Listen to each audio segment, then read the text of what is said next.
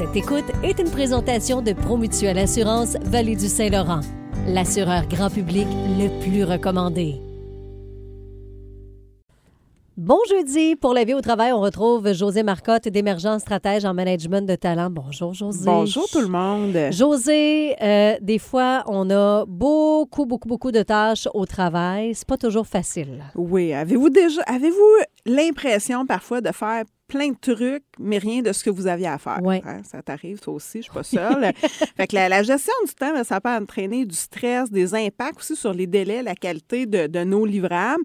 Euh, mais rassurez-vous, c'est une compétence qui se développe. Donc Là, la première chose à faire, ce serait un diagnostic? Oui, il faut prendre le temps de, de- de prendre conscience de nos forces puis de nos vigilances en, en la matière, puis de se lancer le défi qui est approprié pour gagner en productivité. Fait il faut évaluer d'où vient notre problématique au niveau de la gestion des, tâches multiples, de la gestion de notre temps. Le premier, ça peut être l'organisation. Hein, on se sent débordé, euh, on contribue à une multitude d'activités, on a de la difficulté à dire non, on néglige certains aspects de notre travail par manque de temps, puis on a de la difficulté à déléguer. Donc ça, c'est une difficulté reliée à l'organisation. La planification, c'est quand on, estime de ne pas avoir le temps de prioriser ou on sous-estime le temps requis pour exécuter euh, nos tâches. Hein. Moi, mon père me dit toujours, ça sera pas long quand il fait des rénovations, puis ça prend quatre fois le temps Ouais, qu'il c'est qu'il me ça. l'avait dit. un petit deux minutes qui finalement dure deux heures. Ça dure- oui, des fois deux jours. Fait qu'on on n'arrive pas à compléter nos to-do list, fait qu'on a de la difficulté à planifier.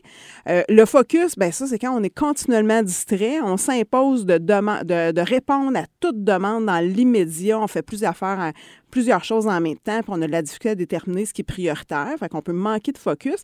Et l'activation, c'est quand on a tendance à remettre à, à plus tard, hein, nos fameux procrastinateurs, je ne sais pas s'il y en a parmi vous, où on est continuellement à la dernière minute, puis on laisse de côté ce qui nous intéresse le moins, mais parfois c'est important ce qui nous intéresse le moins. Jean nous l'a déjà dit, la procrastination, ça fait partie des fois de sa vie. Mais là, on va regarder justement point par point qu'est-ce qu'on peut faire. Si on a un problème tout d'abord d'organisation, Oui, ben en fait, questionnez les échéanciers pour pas vous mettre de pression inutile. Fait que validez vraiment ce qui est attendu de vous.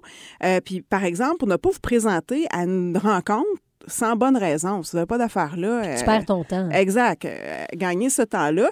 Puis négocier les attentes, ça veut dire oui, mais avec des conditions gagnantes. Ça veut pas dire de se mettre à dire non à tout, euh, mais de, de mettre quand même les chances de, de son bord pour pouvoir réaliser ce, qui est, ce qui est attendu. Si on a un problème de planification, Bon, ben là, c'est de faire un audit sur votre temps pour bien comprendre où il va. C'est quoi vos grugeurs de temps pour les éliminer?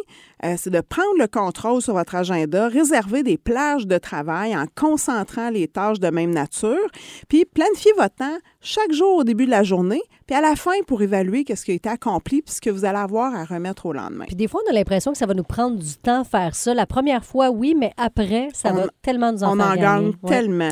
Mettons qu'on a un problème de focus. Oui. Bien là, c'est euh, d'éliminer les distractions pour conserver votre cerveau dans un état de concentration maximum. Ça prend sept minutes à votre cerveau pour entrer dans le, le meilleur état de concentration. Fait que si vous êtes toujours dérangé, vous n'y arrivez pas, euh, c'est de planifier des zones tampons entre les rencontres, les activités pour que vous puissiez rentrer des imprévus.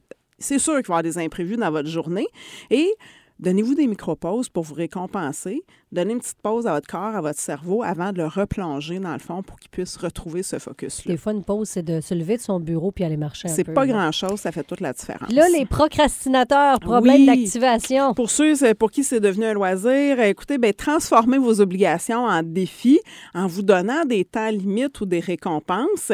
Euh, vous pouvez aussi séparer vos tâches en sous-activités parce que c'est toujours le premier petit pas qui est le plus difficile à faire. Fait qu'une fois que ça, ça a été franchi, pour ceux qui vont au gym, hein, embarquer dans la voiture pour se rendre, c'est ça le plus dur. Mais une fois où on est rendu, on fait notre routine, ça va bien.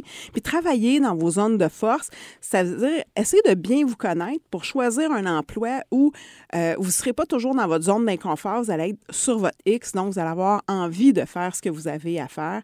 Donc, euh, je vous souhaite un super de bon succès dans vos défis relatifs à la gestion de votre temps. Merci pour tous ces conseils, José. Si vous en avez manqué, vous allez pouvoir les réentendre dans la section balado du m105.ca, puis on te retrouve la semaine prochaine. Merci à la semaine prochaine. José Marcotte, d'émergence stratège en management de talent.